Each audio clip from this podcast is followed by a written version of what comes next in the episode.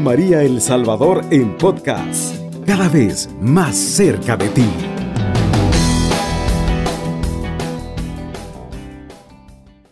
Muy buenos días, mis queridos hermanos y hermanas.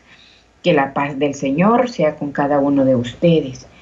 Hoy en esta hermosa mañana, donde nos preparamos para vivir un día miércoles lleno de paz y de amor muy agradecido con Cristo por habernos regalado un nuevo día más de vida. Nos ponemos en sus manos en el nombre del Padre, del Hijo y del Espíritu Santo. Amén. Oh Dios Todopoderoso y Eterno, en quien la misericordia es infinita y el, y el amor compasivo que tiene para nosotros es grande. Amadísimo Jesús, hoy nos ponemos en tus manos benditas y poderosas y queremos suplicarte, mi Dios, que camines con nosotros, porque hemos confiado plenamente, Señor, y reconocemos que fuera de ti no hay vida.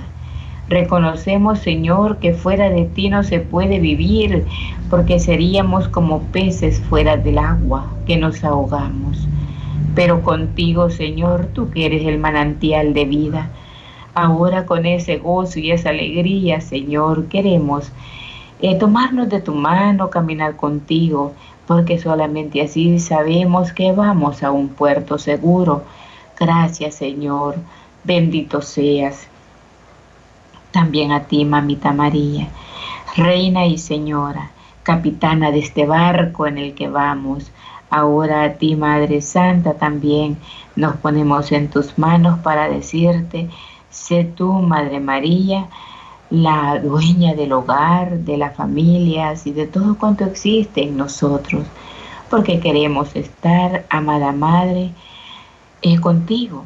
Ya no queremos vivir solos, queremos estar contigo todos los días de nuestras vidas y es por ello que ahora te pedimos, quédate con nosotros, mamita, y así, mamita preciosa, nos sentiremos más seguros por el paso de esta vida que llevamos. Gracias, mamita preciosa, bendita seas. Amén. Ahora le vamos a dar lectura a la palabra que está tomado de la carta a los romanos del capítulo 5 del versículo 12 en adelante. Ahora bien, por un solo hombre el pecado había entrado en el mundo y por el pecado la muerte. Luego la muerte se propagó a toda la humanidad, ya que todos pecaron. No había ley todavía, pero el pecado ya estaba en el mundo. Pero por no haber ley no se podía hablar de desobediencia. Pero igual reinó la muerte sobre todos los hombres, desde Adán hasta Moisés a pesar de que su pecado no fuera desobediencia, como había sido el caso de Adán. Por otro, por otro Adán superior a éste había de presentarse. Pues bien, la gracia de Dios hizo más que reparar la caída del hombre.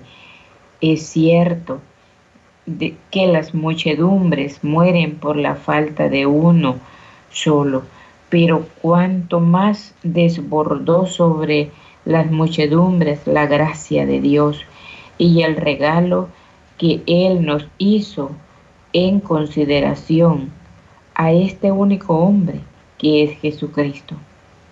La gracia de Dios hizo mucho más que compensar la primera falta, pues la falta que trajo la condenación fue asunto de uno solo mientras que la gracia de Dios trae el perdón a un mundo de pecadores. Si reinó la muerte por la falta de uno solo, será otra cosa cuando reine en la vida los que reciben sin medida la gracia y la santidad que Dios nos regala gracias a uno solo, que es Cristo Jesús. Palabra de Dios, te alabamos Señor. Bueno, aquí, ¿verdad? San Pablo nos ha descrito las esperanzas que se abren para todos los creyentes, enriquecido con todos los que Cristo nos, nos ganó. Y por, el, por su sacrificio. Ahora amplía sus horizontes al decir que la salvación ha llegado para toda la humanidad. Para Pablo, como para los judíos de su tiempo, Adán significaba a la vez el primer hombre creado y también en la humanidad en su conjunto. Pablo nunca pensó como algunos pensaron, después que el pecado del primer padre había sido castigado en las personas de todos sus descendientes, sin que fuera culpa de ellos desde los comienzos de la humanidad hasta la actual generación. Un solo Adán despierta a la vida, desconfiando, rebelde y violento, sin olvidar que el primer pecado tuvo repercusiones excepcionales, un sinnúmero de rebeldías posteriormente haciendo la existencia humana. Cada uno o cada día más pesada y extraña el plan de Dios. En estos párrafos el pecado se refiere al conjunto de las fuerzas que mantiene a la humanidad cautiva e inclinando el mal, ninguno de nosotros puede considerarse inocente frente a los pecados de los demás. Y el pecado empieza con la dificultad que tenemos para ver la verdad. Allí donde está y juzgar según la verdad, en estos reconocemos que no solo se juzga según la verdad, sino que reconocemos que no somos por nacimiento hijos de Dios.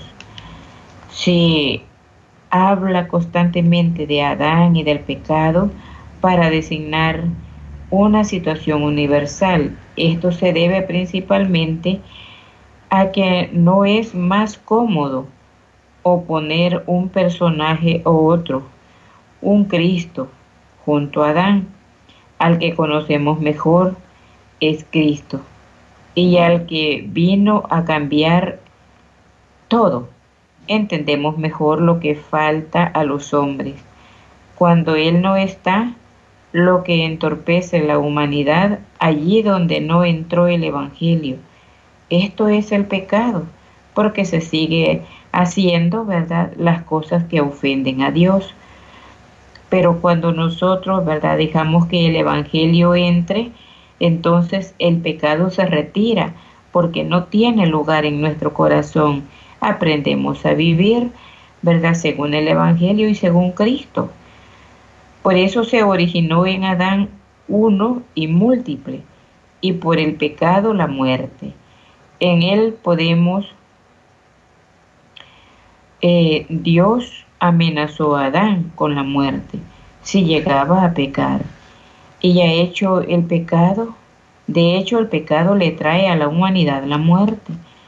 No solamente las muertes ocasionadas por los conflictos entre hombres, no solamente la muerte física que nos llegaba a cada uno, sino también la muerte de un sentido más amplio, la muerte espiritual. ¿Y qué es lo que ha sucedido hoy en estos días, verdad? Esa muerte espiritual. ¿Quién vino a matar? ¿Quién vino a matar, verdad? Lo espiritual o lo poco que había en nosotros es, como dicen muchos, ¿verdad? El bicho ¿Y quién es el bicho? Bueno, la pandemia que acabamos de pasar, ¿verdad? Entonces, este vino y como vino para quedarse, sigue matando espiritualmente a muchos de nosotros que habíamos creído, pero por el tiempo del alejamiento también hemos volvido a helarnos. Volvimos a los tiempos anteriores, ¿verdad?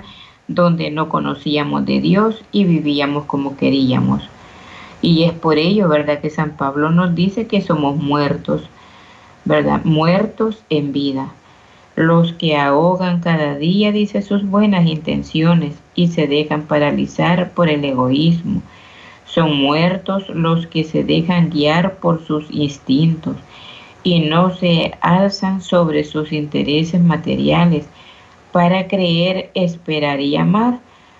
Otro Adán superior a este había de presentarse a la visión del destino humano que nos ofrecía en el Génesis, en el capítulo 2 y, y 3. Pablo contrapone otras imágenes de la de Cristo crucificado a la escena del pecado junto al árbol prohibido. Pablo junta otra escena, la redención cumplida en el árbol de la cruz. En ese árbol conseguimos el pecado cuando por Adán la desobediencia, pero por Cristo llevó el madero en sus hombros y por ese árbol conseguimos la salvación. Pero esto es que si nosotros en realidad nos dejamos salvar, salimos de la esclavitud del pecado. En la primera hay tres personas, que es el hombre, Adán y el pecado, la serpiente y la muerte. En la segunda, cuatro, otro hombre, Cristo, el pecado, la muerte y la justicia. La gracia de Dios hizo más que respetar que reparar la caída del hombre. Desde el comienzo, los perjuicios que causa el pecado han ido creciendo más y más. A veces nos sentimos abrumados al ver nuestra impotencia frente al mal, que cumple de todas partes. Pablo, sin embargo, se aflige o se fija en los grandes, que es el don de Dios. Mientras la humanidad va creciendo, el pecado se desarrolla en todas las áreas de las civilizaciones, Dios también va multiplicando para todos los llamados a liberarse a la esclavitud del mal. Entonces, ¿verdad? Está a nuestro alcance, mis queridos hermanos, que nosotros, ¿verdad?, podamos este, eh, alcanzar la redención. Cubriendo todo El Salvador. Radio María 107.3 FM.